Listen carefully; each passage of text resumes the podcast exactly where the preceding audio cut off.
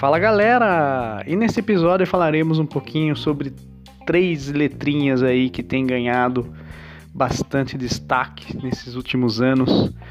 Falaremos um pouquinho sobre ESG, as iniciais aí das palavras em inglês Environmental, Social and Governance, e que no português o significado são meio ambiente, social e governança. Três fatores aí extremamente relevantes e que instituições e organizações ao redor de todo o mundo têm aí avançado nessas pautas, né? E para nos ajudar a entender um pouco melhor sobre esses três pilares fundamentais aí que têm ganhado bastante destaque, ele que é especialista em gestão ESG, executivo de negócios em ESG, possui mais de 35 anos de experiência atuando ativamente em mais de 15 países aí na área de ESG, liderando grandes projetos em energia renovável, mineração, portos, petróleo e gás. Também atuando em processos de due diligence para M&A e IPOs. Convidamos então ele, Roberto Roche. É isso aí, galera. Se liga e fica aí com a gente.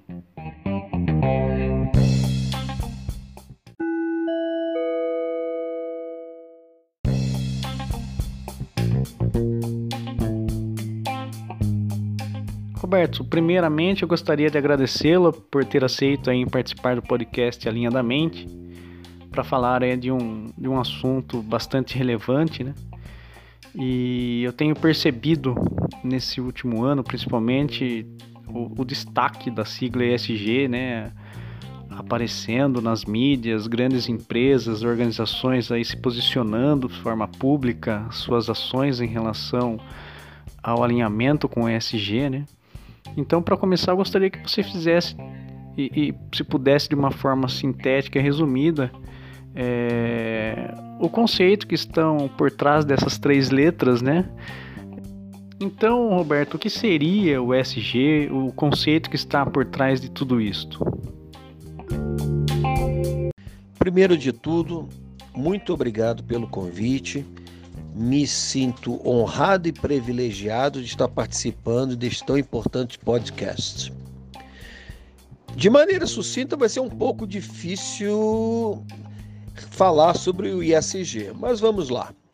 ISG é uma sigla já internacional em inglês, Environmental Social Governance, que significa a questão do meio ambiente, da responsabilidade social corporativa e de governança que todas as empresas estão buscando hoje aqui no Brasil por um simples motivo.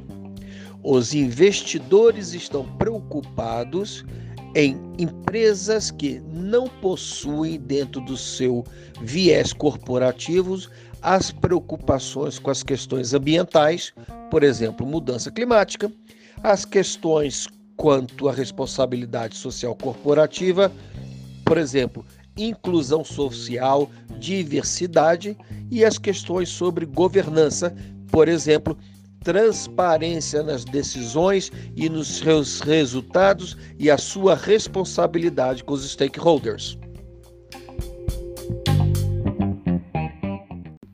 Entendo também que deva, deva ter muitos desafios, né, para que as organizações e as instituições aí consigam alinhar aí seus vetores estratégicos, seus projetos é, junto ao ESG, né, aos compromissos ESG. É, gostaria de perguntar para você quais são os principais desafios assim que as empresas, as organizações enfrentam na hora de lidar com esse tema. As empresas elas têm uma missão difícil, vou até concordar com as suas palavras, que é a questão da quebra de paradigmas que carregamos há anos quanto à falta de visão crítica da importância das empresas perante a sociedade. Hoje a palavra que surge com muita força e tardiamente, infelizmente, porque lembrando, o ISG no mundo já existe há quase 20 anos, perfeito? É a questão da visão crítica que a empresa tem que ter perante as suas partes interessadas, suas partes interessadas internas e externas. Temos que escutar o que a sociedade demanda dessas empresas e essas empresas, ao mesmo tempo escutando isso, têm que tomar um rumo na qual a sua preocupação com os temas já mencionados antes, ambiental, social e governança, estejam de acordo com a ansiedade da sociedade.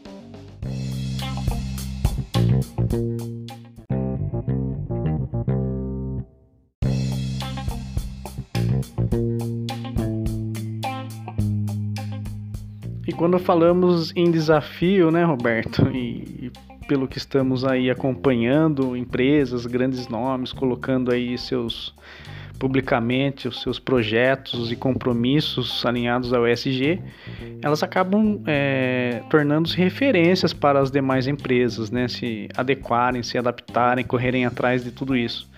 Então, é, como que, que está isto hoje? Principalmente aqui no, no, nosso país, as empresas estão aí buscando aperfeiçoar em, relação a, a essa pauta do ESG? Ou isto ainda está morno, né, ganhando uma velocidade e de forma gradativa e não tão aquecida assim no momento? Excelente pergunta, porque a imagem, a reputação de uma empresa não tem preço. E exatamente isso que os investidores, as seguradoras e os bancos e a própria sociedade estão buscando como resposta dessas empresas a sua consciência perante a temas de extrema importância a própria sobrevivência de uma sociedade. A justiça social, a questão ambiental, a responsabilidade com a sociedade em geral realmente eleva a reputação de uma marca e você vê claramente que Empresas de boa reputação são buscadas pelo consumidor hoje muito preocupado, principalmente essa geração mais nova. Infelizmente, as que sofreram por causa de alguns acidentes ou equívocos ambientais e sociais, hoje, por exemplo, se falarmos em bacia de rejeitos, lembraremos de uma marca de uma grande empresa. Se falarmos problemas de responsabilidade social em um grande supermercado está atrelado ao nome deste supermercado. E isso é exatamente que as empresas não querem. Elas querem aparecer, elas querem ver seus produtos sendo comprados, ao mesmo tempo respeitados pela sua conduta nessas três letrinhas. Roberto, uma outra questão interessante que eu acho legal a gente trazer é em relação ao discurso versus a prática, né? Naquela na questão de colocar aí, divulgar compromissos e alinhamentos ao ESG e na prática estarem ou não realizando, né, e obtendo resultados é, dos compromissos, dos projetos, das ações aí implementadas para um alinhamento do ESG. Então isso é é, não é, é mais do que uma campanha de marketing, não é isso, Roberto? Você consegue falar um pouquinho para a gente sobre esta questão? Sim, é, este ponto é muito sensível. Com o advento do ISG, todos procurando melhorar a sua imagem, a sua reputação, vem agora a publicação de relatórios de sustentabilidade.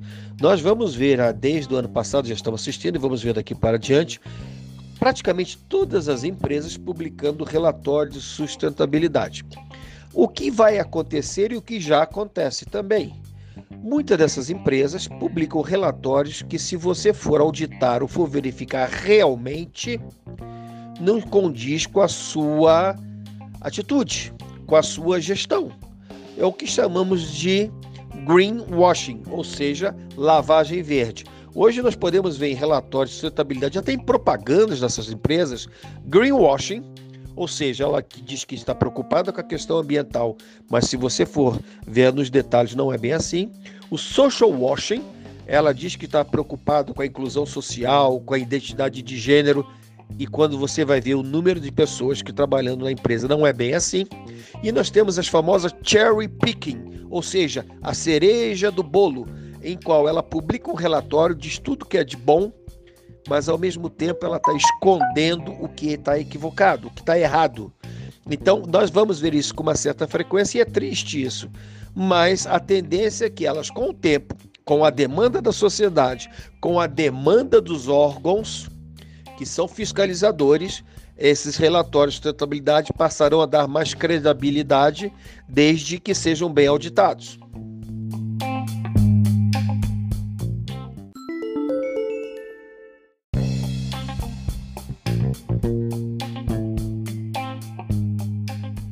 E Roberto, é, para as organizações, as instituições que estejam aí buscando é, esse alinhamento, né? Quais são assim os, os primeiros passos, né, para que, que saia aí em busca desse, dessa melhoria? O, o que você tem aí? Você tem algumas etapas conhecidas que você possa compartilhar conosco e, e que possam aí contribuir para que as instituições e as organizações aí saiam né, em busca da, dessa melhoria? O pontapé inicial, a fase inicial, começa sempre no que chamamos de matriz de materialidade. A materialidade que é importante ao seu negócio. A, a, a empresa precisa criar uma matriz, perguntar às suas partes interessadas externas e internas qual é a principal responsabilidade dela qual é o principal impacto que a empresa dela tem no meio ambiente, no social, que realmente impacta no seu negócio, que realmente é influencia diretamente. Isso se chama materialidade do negócio. É por aí que tem que começar, criando a sua matriz de materialidade e a partir daí trabalhando nos pontos que são os mais importantes e que impactam diretamente ao seu negócio.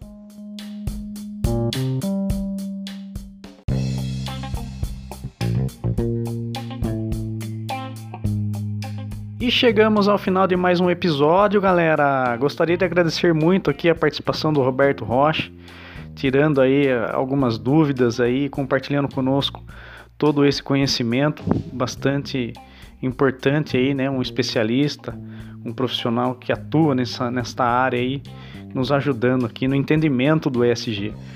É isso aí, Roberto. Eu gostaria aí de deixar esse último bloco para suas considerações finais aí, deixarem os seus contatos nas redes. Beleza? É isso aí, galera. Espero que tenham gostado e até a próxima. Valeu! Eu é que agradeço e mais uma vez repito, me sinto honrado e privilegiado de estar poder a, estar aqui conversando com vocês sobre tão importante tema que passa a ser uma questão até de sobrevivência das empresas no mercado, o ISG. E gostaria de deixar os meus canais abertos, até por aqui mesmo, pelo podcast. Se vier alguma pergunta, respondemos no futuro, ou através do meu site www.robertoroche.com www.conte.com.br. Agradeço muito mais uma vez e estamos sempre à disposição e conte conosco. Grande abraço a todos.